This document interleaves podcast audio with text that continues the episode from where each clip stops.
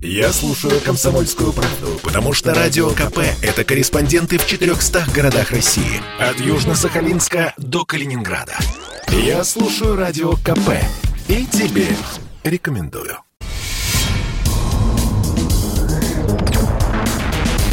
Следствие утверждало, что он стрелял в Чубайса. Два года он провел в Кремлевском Централе и добился своего полного оправдания. Радио «Комсомольская правда» и адвокат-писатель Иван Миронов представляют проект «Линия защиты». Передача о том, что безвыходных ситуаций не бывает. Здравствуйте, дорогие друзья! С вами адвокат-писатель Иван Миронов. Это «Линия защиты». Итак, поехали. У нас сегодня ряд интересных э, тем за последнюю неделю, которые продолжают будоражить наше общество. Поговорим о э, вакцинации, поговорим о том, как э, избежать наказания или оно должно постигнуть неминуемо каждого, кто использует э, поддельный QR-код, какая мера ответственности за это э, наступит. Поговорим о новых э, введениях в наше законодательство. Ну и хотелось бы начать эту, да, и обязательно поговорим о пытках, потому что скандал с конвейером, призванным Э, разоблачать э, и собирать компромат на заключенных э, с целью раскрытия и фабрикации новых уголовных дел, он получил продолжение и продолжает греметь и удивлять на самом деле общество, повергая его просто действительно в шок. И, но хотелось бы начать с новости, которая произошла этой ночью. А, ну, небольшое предисловие. Дело в том, что похоже, самые тяжелые э, слухи о том, что настают э, непростые времена в России, начинают сбываться. И не коснулась участь сия даже депутатов Государственной Думы. И вот, по версии депутата Государственной Думы от КПРФ, одного из лидеров коммунистической партии Валерия Рашкина. Он вместе со своим соратником ночью в саратовских лесах искал трупы животных с целью пропитания. Ему удалось найти тушу лося, но даже не дали ее ему съесть. Он был пьян, как это видно на э, записи, но, знаете, питаться падалью на трезвую голову, голову – это занятие не из легких. И я так полагаю, что э, ну, это было там явно не французский коньяк, потому что если бы у господина Рашкина были возможности, он бы все-таки, наверное, пошел в магазин и что-нибудь купил э, поесть. Скорее всего, он был просто под незамерзайкой. Э, и в итоге разгорелось большое, э, так громкое дело, которое будет и дальше продолжаться э, со стороны коммунистов, со стороны им сочувствующих и со стороны, соответственно, провластных ресурсов. Э, все мнение разделилось. И я хотел задать вам вопрос, уважаемые слушатели, как вы полагаете, что это? Вот то факт обнаружения останков лося, мертвого э, лося в машине господина Рашкина, это все-таки политическая провокация – или же, ну, незаконная охота, которая дискредитирует и э, соратников партии, и самого господина Рашкина. Потому что, ну, на мой взгляд, э, э, все-таки такая, ну, тебя поймали, да, ты пошел на охоту. Да, она незаконна, но тебя, как говорится, поймали с поличным. Вот не кажется, что более как-то достойно и, по крайней мере, у тебя есть шанс сохранить лицо, когда ты говоришь, да, есть грех, да, охотился, заядлый охотник. Ну, мало ли, сколько лосей у нас браконь... браконьеры убивают. Ну, вот да, покаялся, пошел дальше, понес свое наказание. Но когда ты, твои соратники, а, официальные представители партии, которые себя заявляют как правдорубы, как борцы за народную правду и справедливость, публично заявляют, что, дескать, а, а ничего как бы не было, надо доказать еще. Доказать, ну, ехал, вот у него вообще даже непонятно, какое там мясо было в багажнике, для чего он это вез, и, э, и ружья-то и не было, хотя вот по последней информации ружье как раз уже и нашли. Ждем ваших звонков 8 800 200 ровно 9702. А, вообще такое бедственное положение для господина Рашкина, когда уже а, идут по лесам искать трупы животных, оно вообще не свойственно для коммунистов. Вообще надо сказать, что а, на этих выборах, кстати, у КПРФ были самые, одни из самых минимальных вложения в избирательную кампанию по сравнению с остальными политическими партиями, но при этом они увеличили свое представительство за счет проголосовавших Государственной Думы, и как следствие они э, значительно пополнили благосостояние, увеличили благосостояние партии, партийной казны. Вообще, чтобы вы понимали, на а, КПРФ оно существует за госсчет при э, всех своих оппозиционных э, позициях, э, при всей критике, оно, э, финанс, партия финансируется государством.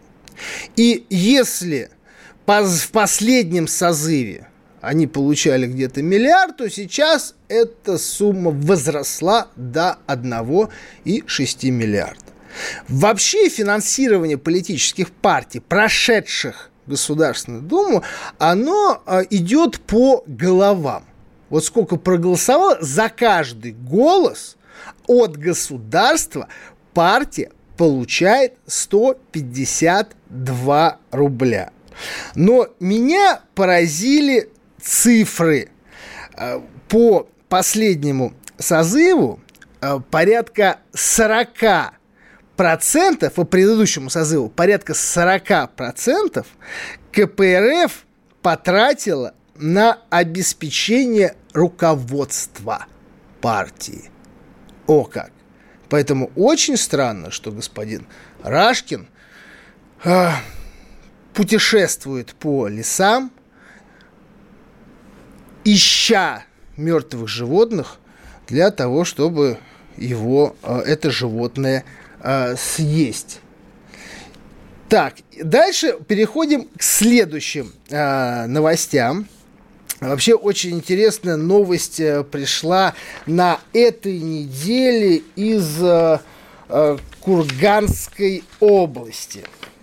Вообще очень все похоже на, ну как мы, мы уже в принципе привыкли э, к сюрреализму нашей действительности. Курганская область покушение на убийство заместителя прокурора Далматовского района Дмитрия Дедули заместитель прокурора. Ну, мы все помним дела, как за пластиковый стаканчик, брошенный в сторону со сотрудника а, Росгвардии, люди получали реальные сроки. Ну, а вот здесь а, некий а, фермер, который возглавляет фермерское э, хозяйство Аманжол Саудбаев, избил прокурора, ну не просто избил, он накинул ему на голову металлический трос и протащил несколько метров.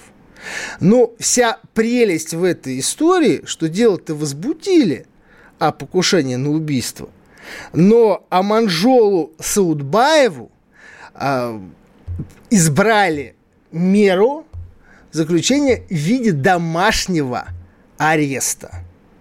То есть э, товарищ сидит э, у себя э, в усадьбе и ждет справедливого э, суда. Еще одно метаморф, метаморфозная история, дикая история, на мой э, взгляд, произошла с матерью мальчика, который на железнодорожном переходе попал под поезд. Мальчику было 14 э, лет. Э, поезд отбросил, он погиб в результате травм, которые были несовместимы с жизнью. Э, и вот, естественно, ну, убитая горем женщина, она даже не пыталась найти какую-либо справедливость, понимая, что добиться привлечения к ответственности лиц, которые отвечали за безопасность э, путей, по которым переходил э, ее сын, единственное, кстати, в семье, ну, у нее не получится. И э, в итоге компания Росгострах подает на э, эту женщину из требования на 400 тысяч рублей по регрессному иску. Что это такое? Что такое регрессный иск? Это когда, скажем, э, царапина на составе, соответственно, а, она возмещается, ремонт возмещается за счет э, страховой компании, но страховая компания предоставляет а, уже в порядке регресса эти требования. Уходим на рекламу, вернемся, пауза будет короткой. Попов изобрел радио, чтобы люди слушали комсомольскую правду. Я слушаю радио КП и тебе рекомендую.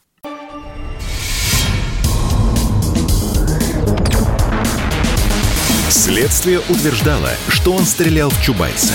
Два года он провел в Кремлевском Централе и добился своего полного оправдания. Радио «Комсомольская правда» и адвокат-писатель Иван Миронов представляют проект «Линия защиты». Передача о том, что безвыходных ситуаций не бывает. Дорогие друзья, доброго вечера все, кто к нам присоединился. Это «Линия защиты», Иван Миронов. Телефон прямого эфира 8 800 200 ровно 9702. Мы продолжаем. Э, остановились мы на новости о том, что мать э, погибшего под э, поездом ребенка должна теперь, точнее, она не должна, она заплатила уже 400 тысяч рублей за то, что при столкновении с поездом ее погибший единственный сын поцарапал какие-то детали локомотива. И заплатила на компанию Росгострах, которая, оказывая, ну, как давление, она заплатила в досудебном порядке, потому что ей объяснили, что если ты не заплатишь, не заплатишь без... Э, а если ты не заплатишь без суда, то уже в суде это будет гораздо дороже. И вот сейчас она, ей ничего не остается, как пытаться э, добиться э, справедливости уже в судах с РЖД. Мы за этой ситуацией будем следить, но это к вопросу, который извечно стоит, о том, что насколько у нас бизнес э, э морален и, вот, и социально ориентирован и что э, даже не брезгуют здесь наживаться на подобной трагедии. Компания далеко не бедная, не говоря уже об их руководстве. Итак, у нас звонок, давайте послушаем. Александр из Тверской области, здравствуйте. Э, здравствуйте. Э, хотел бы по обоим случаям сказать. Э, значит, вот поэтому это наконец-то все-таки запрещение, как говорится, выскакивание всяких разных людей, как говорится, и пешеходов, э, скажем так, на, на трассу, скажем, да, вот, или же на железнодорожные пути. В общем, э, то есть это зона повышенной опасности. Все-таки этому надо положить конец законодательно, да, то есть чтобы пешеходы пропускали все-таки транспорт любой. Вот. И вот даже, может быть, штрафовать за эти капюшоны и наушники и все такое прочее, да, в телефоне лазания, а не только водителей потому что э, еще я, я думаю, что не сильно таково э, оштрафовали или деньги содрали за то, что, например, э, ходят, ну, там, пешеходов море такие. Нет, да, подождите, мы сейчас не говорим да. о штрафах, мы говорим о, о, о возмещении вреда, который погибший ну... мальчик якобы причинил локомотиву. И вам не ну, кажется, что это дикая абсолютно ситуация, которая вообще не вписывается вообще в представление о морали, о нравственности, о том, что как должен применяться закон и на чью сторону он должен э, становиться. Все, что вы говорите, Давай. да, имеет место быть по поводу воспитания, чтобы люди как бы соблюдали правила движения, перехода и все остальное. Я здесь Нет, не спорю. Теперь, у нас теперь Ну, поставь, ну, сделайте правила... безопасными, сделайте безопасность, э, безопасными переходы железнодорожные, тогда, наверное, это, это удается, э, удастся избежать. И в этой ситуации, там, скажем, человек, который должен был отвечать за безопасность этого перехода, он якобы там пошел в магазин. А, вторая, по второму вопросу. А, по этому вопросу сейчас я добавлю просто. А, у нас, э, как говорится, не совсем государственные, как я понимаю, э, железные дороги, да, скажем так, и вот это вот почему-то. То есть это как частная лавочка сейчас. Хотя на деле раньше это было серьезно, и путейщики, и все остальные были как на службе. То есть это вообще-то практически служивые люди были. Как... Алло. Да, у нас сорвался звонок, и э, сейчас у нас Алексей из Нижнего Новгорода. Здравствуйте. Здравствуйте. Здравствуйте. Э, хотелось по поводу вот Валерия Рашкина сказать. Mm-hmm. Я э, как сторонник э, КПРФ вообще mm-hmm. и Валерия Федоровича в частности, ну вообще шокирован был. Не, мне не жалко Лосика. Вообще не жалко. Ну, а ну, мне жалко. Не... А мне жалко. Знаете, я был на охоте один раз в жизни.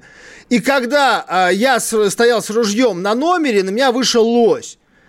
И я опустил ружье, и единственная мысль, которая меня терзала, вот чтобы он прорвался через соседний номер, на который он пошел. Когда раздался выстрел, у меня вот действительно сердце дрогнуло. И я успокоился только тогда, когда узнал, что ему удалось все-таки, э, ну, человек промазал, и лось ушел. Вот мне, э, мне безумно жалко лосей, которых убивают ради удовольствия. Убийство ради удовольствия, а не ради, ну, как бы вот на, насущной цели пропитания, это, я считаю, в принципе, моральное преступление. Здесь как бы человек забрал мясо, ладно, значит, ради мяса, не, не просто ради удовольствия, ради пострелять. Я просто не понимаю, у человека, э, вот я вообще считал его вменяемым человеком, э, вообще с головой все в порядке. Вот э, если он сейчас себя как правдоруб, самый ярый оппозиционер и так подставится, то есть просто по... человек должен бабушек через дорогу был переводить. То есть э, следить, э, чтобы э, кто там чего бумажку, э, бычок не бросил. И человек, вот он не понимал, что чем это все может Да, я с вами, я, я здесь с вами согласен. Если ты берешь на себя ответственность за представление народных чаяний, интересов, и в том числе народного возмущения, то ты должен быть действительно кристаллен и чист, как хрусталь.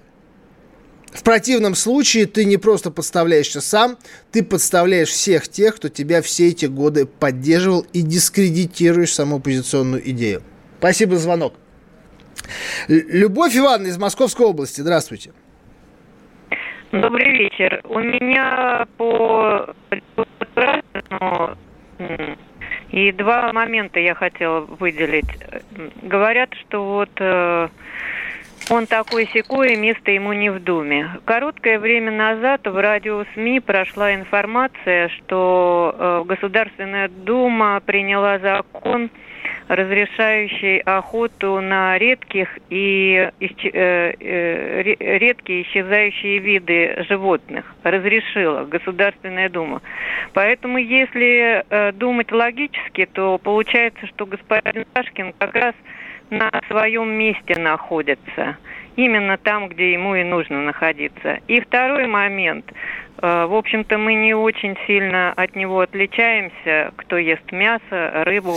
А, птицу, Понимаете, здесь я, я понимаю вашу позицию, но можно простить все, что угодно. Можно простить и лося, и косулю, и бобра. Вот ну, все, вот есть у нас традиция охоты в России, традиция такого развлечения а, убийства животных. Да, это уже стало, как говорится, вот таким э, удовольствием для сильных мира сего. Но единственное, что нельзя простить, это ложь. Вот ложь. Ты должен был сказать, да, вот грех, грешен, виноват, простите, ну вот люблю с детства охоту. Еще дед меня мой с берданкой водил на э, тетерку.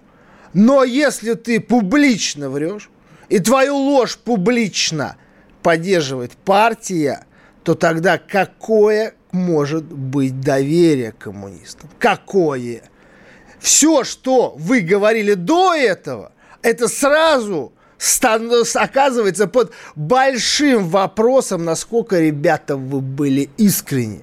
Они исполняли какой-то номер. Вот о чем идет речь. Спасибо за звонок. Давайте еще одну новость а, обсудим.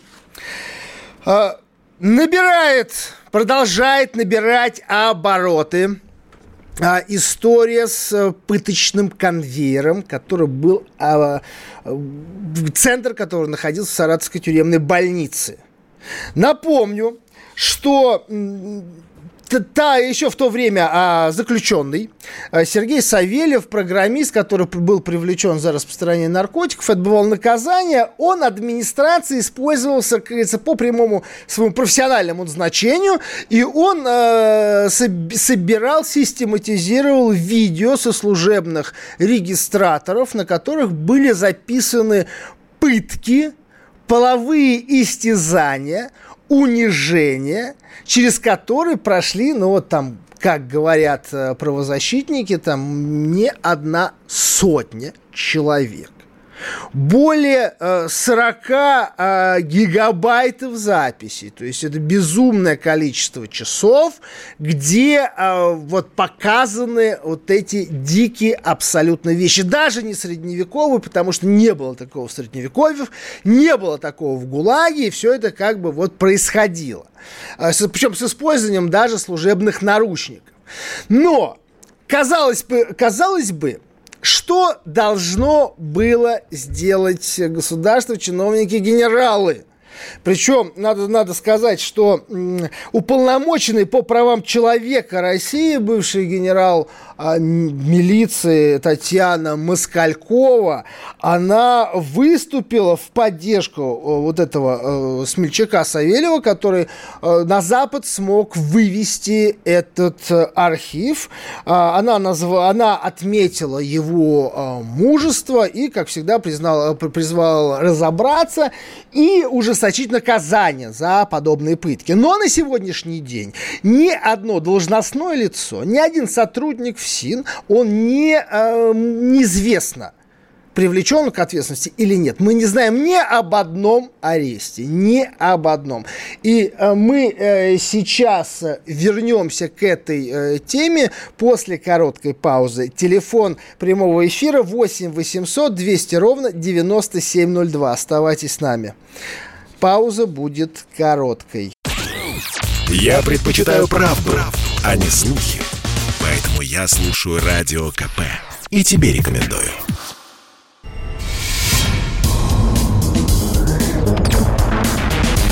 Следствие утверждало, что он стрелял в Чубайса. Два года он провел в Кремлевском Централе и добился своего полного оправдания. Радио «Комсомольская правда» и адвокат-писатель Иван Миронов представляют проект «Линия защиты». Передача о том, что безвыходных ситуаций не бывает. Адвокат Иван Миронов с вами снова в студии. Телефон прямого эфира 8 800 200 ровно 9702. Продолжаем говорить о пытках. А, итак, что должно сделать государство? Что должны были сделать э, генералы, ФСИН, ФСБ, которые непосредственно отвечают за работу э, тюрем и лагерей? Ну, то, что сделал Сталин. Списать все на перегибы – найти, обозначить, дать на съедение общественному, общественному мнению и э, правоохранительной системе извращенцев, подонков, истязателей, сделать публичный процесс, ну, а дальше уже как оно пойдет. Но в любом случае государство должно было отстраниться и сказать, нет, мы с такой дрянью мы боремся. И с такими а, недолюдьми боремся мы жестоко. А, что делаю, что происходит сейчас. Вот какая ответная реакция была на действие, вот на смелый героический поступок этого парня Савельева, который вывез этот архив – рискуя жизнью, рискуя свободой, понимая, что здесь люди, люди влиятельные, которые организовали этот пыточный конвейер, могут организовать, сделать с ним все, что угодно. Кроме слов Москальковой о его мужестве, э, Следственное управление МВД по Саратову возбуждает дело по второй части статьи 272 в отношении самого вот этого героя Сергея Савельева. Что это за статья? Неправомерный доступ к компьютерной информации объявляет в его в розыск. Вот до этого момента можно было вот от этой вонючей истории откреститься и сказать, ребят, а, это не система. Это просто подонки. Это отдельные там полковники на местах, которые пытаются, пытались сфабриковать дела, получить показания шантажом, заставляя угрозами, заставляя людей оговаривать себя или по заданию, как говорится там, оперов кого-то еще. Что они делают? То есть фактически они признают вот этот жуткий архив, который можно, наверное, сравнить только с педофилией. Они это признают охраняемой законом тайной. Потому что, потому что неправомерный доступ, вот как раз это и есть охраняемый законом компьютерной информации. Я считаю, что больше диверсии, чем это возбуж... возбуждение дела, диверсии против системы, дискредитация власти придумать сложно было.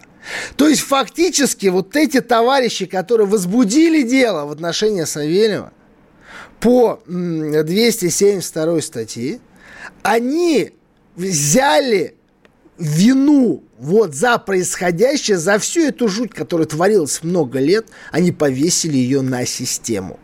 Они повесили ее на ФСИН и непосредственно на Федеральную службу безопасности, которая как раз и отвечает и обозначает, и определяет, что является охраняемой законом тайной.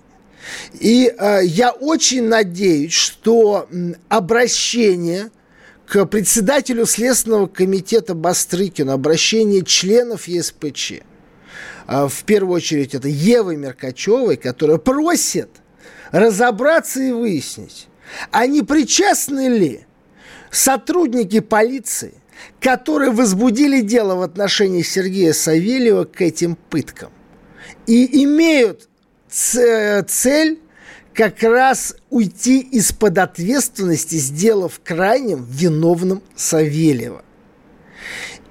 Я еще раз говорю, вот наша сейчас задача гражданского общества, которое еще осталось в нашей стране, сделать все то, чтобы каждый, кто имеет хоть малейшее отношение, кто был в курсе, организовывал, давал задания, а, получал эти материалы – по пыткам и истязаниям, они все должны получить самую жесткую меру ответственности. Давайте послушаем звонок.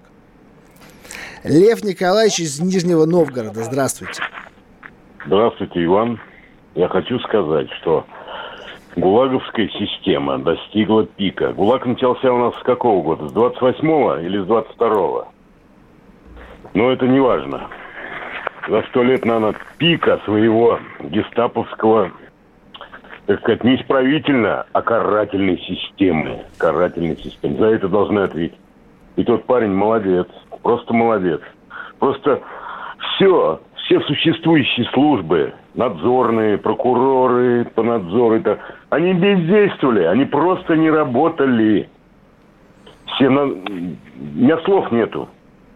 Ну а что касается Рашкина, то у нас и Сидин, и России отличились пох, похлеще, чем Рашкин. У нас Шансов был губернатором, так он все леса у нас, все заказники, все заповедники пере, пере, перестрелял, с вертолетов даже. Вот был такой у нас герой.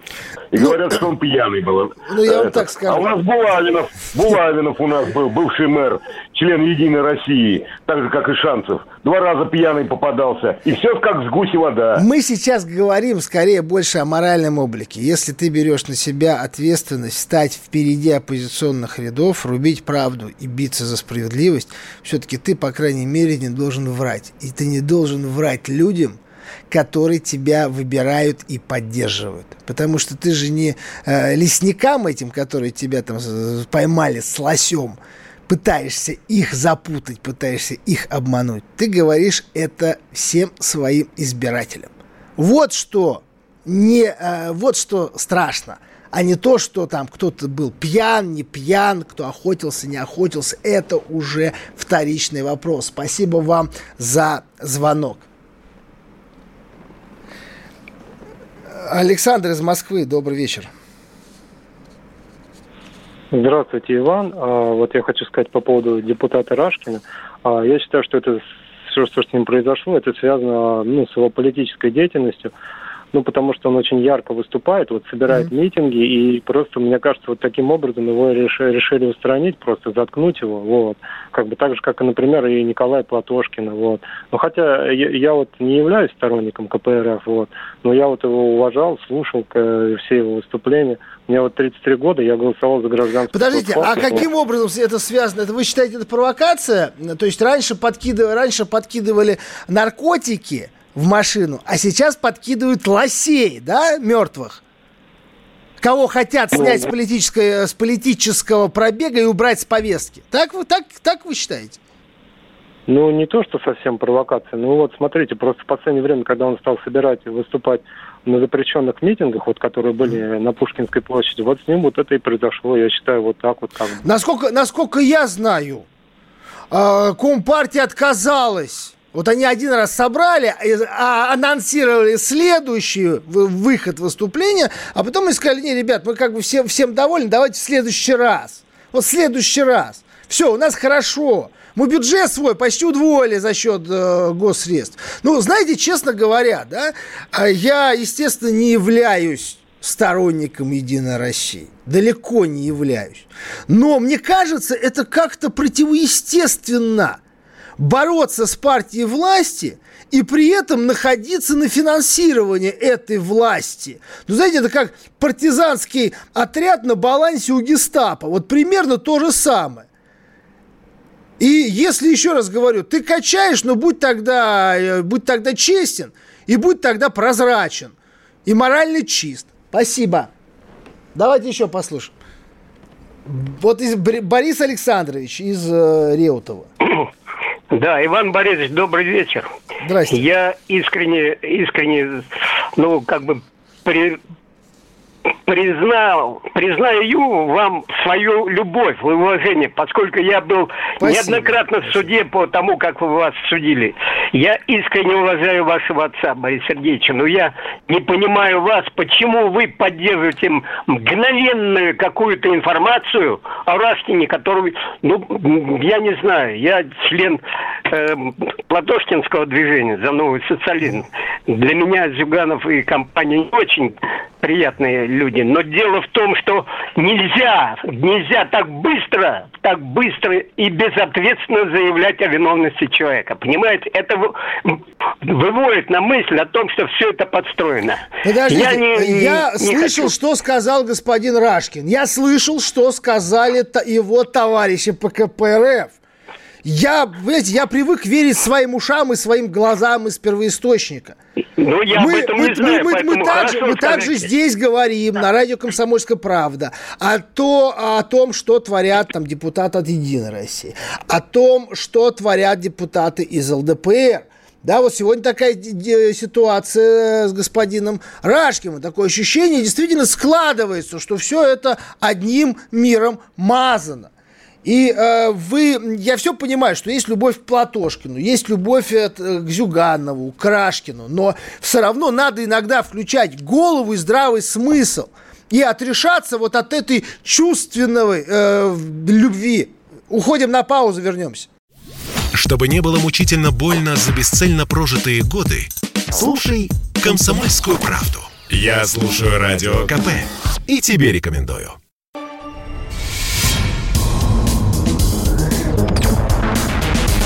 Следствие утверждало, что он стрелял в Чубайса.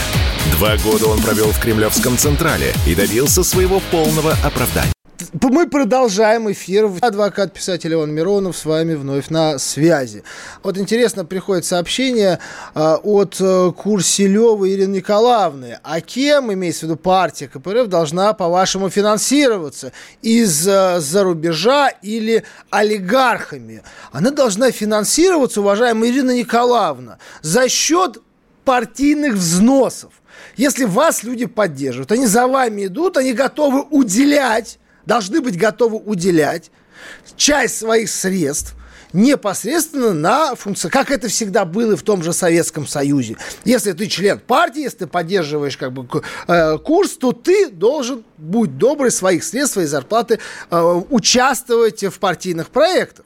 Э, и кроме этого, простите, ну давайте там немало не бедных, мягко скажем, людей в КПРФ, которые также должны внести бремя э, партии э, и поддерживать своих соратников, скажем, тот же Грудинин. Но мы видим почему-то, что э, я, да, который не, сос, не являюсь членом КПРФ не являюсь ярым сторонником, поскольку я считаю, что вся эта ностальгия по Советскому Союзу, все, весь этот возврат э, в такой ленинский, э, сталинский нафталин, и говорят, что давайте мы тут снова построим ГУЛАГ, что у нас вот Ленин пусть лежит дальше на Красной площади, и будем вводить дальше детей на эти все странные места посвящения э, в пионеры. Вот это все мне не нравится. Я все это не разделяю, как историк, человек, который, наверное, э, которому все это близко. И человек, который близко все это переживает. Да, но почему я должен своих налогов содержать ту, ту же КПРФ? Еще одна э, новость, э, которая обсуждается на этой неделе, о том, что вот снова стали говорить, что, дескать, мы накажем всех тех, у кого левая вакцина – кто ее получил незаконно, ну как незаконно, кто ее не сделал, ее фиктивно. И э, вот господин э, Гинзбург, глава центра имени Гамалея, разработчик вакцины «Спутник Ви», он заявил, что все, оказывается, тяжелые случаи среди вакцинированных и смерти 80% среди тех, кто, это 80% вот из этого числа, числа это те, кто купил QR-код, купил вот эту справку и, соответственно, привит не был. Но интересно получается история. То есть 80% каким образом все это было установлено? Якобы с помощью э, неких маркеров, которые содержат вак, э, содержатся в вакцине. Тут же поползли э, слухи, конспирология. Знаете, как это говорят? Говорит, у меня э, конспирологические версии закончили, закончились, потому что они все сбылись, дайте мне новых. И том, что вот, э, дескать, уже какие-то сканеры появились и прочее, прочее, прочее, сейчас начнут выявлять. И э, все больше говорят, ну, во-первых, 80%, а почему не 63? Почему не 92 с половиной? То есть маленькая ложь – это вот то, что мы говорили о господине Рашкине. Она рождает большое недоверие, как сказал один э, классик. А второй момент, да, вот очень много вопросов э, идет от вас э, в наши э, соцсети, аккаунты. Вообще, будут ли привлекать и как будут привлекать, потому что уже говорят, что, дескать, могут привлечь к ответственности за подделку документов. Это 327 статья «Использование заведомо подложных документов». Это, если не ошибаюсь, третий пункт, который предполагает уголовную ответственность. Но вот здесь честно говоря, я не вижу перспективы доказывания подобных обвинений. Потому что у нас э, все э, справки, их сложно назвать поддельными, потому что это э, они выдаются, абсолютно закон проводится по базе, только прививка да, не делается. Так вот, это надо, это должен на вас непосредственно дать показания врач, который вам подобную вакцину не ставил. Это должно быть подтверждено непосредственно уже там а, видеокамерами, а, это должно быть э, подтверждено, ну, а насчет анализов я не знаю, потому что доказать, что вы вакцину не делали, в ближайшее время будет практически невозможно, потому что методы, которые а, должны использоваться при расследовании уголовных дел, они должны быть апробированы, и они должны быть а, научно доказаны. И если вдруг вам представят какие-то скляночки, баночки и там э, новые тесты, которые должны якобы показать там спустя там 4, 5, 6 месяцев после вакцинации, что у вас нет этого компонента, это никак не, не ляжет ни в коем случае в основу уголовного обвинения. Поэтому а, доказательной какой-либо базы, а, которая может быть по этим делам, я, честно говоря, не вижу. Ну, добавьте к этому еще, конечно, необходимость свидетельских показаний.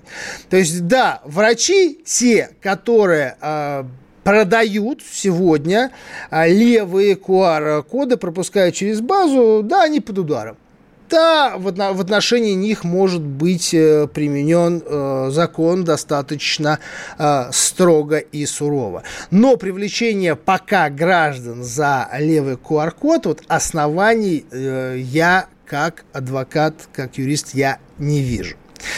Итак, давайте послушаем звонок. Петр, Москва. Здравствуйте. Да, слышу Я хорошо. хотел сказать насчет финансирования коммунистической mm-hmm. партии. Есть такая книга «Люди с чистой, с чистой совестью» Вершигора. Это партизан э, партизанского отряда Колпака. Они во время Великой Отечественной войны решили перейти на финансирование Адольфа Гитлера, в кавычках. Mm-hmm. То есть пользоваться трофейным имуществом. Поэтому коммунистической партии не грех пользоваться в своей стране имуществом народа. Потому что вот сейчас реакция коррупционное правительство правит нашей страной, оно что же, как бы сказать, пользуется ресурсами нашей же российской страны. То есть я правильно вот, вас, это... вот если ваша, ваша аналогия в чем? Простите, то есть эта а, компартия рассматривает нас как некое а, вражеское население, у которого можно какие-то забирать какие-то трофеи в виде денег. Понимаете, вы же платите, я плачу из своих налогов отчисления в бюджет, которые идут на финансирование. Причем, причем здесь государство, если это все идет из нашего кармана, всех тех даже, которые не разделяют идеи КПРФ и не поддерживают руководство. Поэтому, мне, мне кажется, не совсем корректна ваша аналогия. Давайте в следующий звонок послушаем. Сергей из Белгорода. Здравствуйте. Алло. Да. Здравствуйте. А у меня вот такой вопрос к вам, как, как к адвокату. Э, решение областного Верховного суда является обязательным для исполнения всех, в том числе и чиновников высшего ранга, правильно? Конечно, конечно. Перед законом, вот, нас, по крайней мере, так правильно, декларируется, правильно. все равны. Так вот, так вот, у нас был такой случай в поселке Нижний Мальшант. Это даже президент попал на прямой э, эфир президента, который сказал, э, взял под свой контроль и э, сказал разобраться и доложить. Э, там вырубался массив сосновый, где строились э, коттеджи Давайте так, у нас мы сейчас, к сожалению, ограничены по времени. Вы можете с нами связаться там в Инстаграме, в, на YouTube-канале Миронов де-факто, там есть возможность а, писать а, письма, сообщения, а, в, в Фейсбуке, ВКонтакте Иван Миронов, и вы можете задать этот вопрос, мы с вами это обсудим, и по возможности мы вам дадим необходимую консультацию. А, дорогие друзья, спасибо, что были сегодня а, с нами э, в эфире. А, слушайте по пятницам в 8 часов линию защиты с адвокатом Иваном Мироновым. Подписывайтесь на YouTube-канал Миронов де-факто. Приобретайте мой роман а, «Высшая каста», пока его э, не запретили. И ждем вас в следующую пятницу в 8 вечера. Спасибо. Проект «Линия защиты». Передача о том, что безвыходных ситуаций не бывает.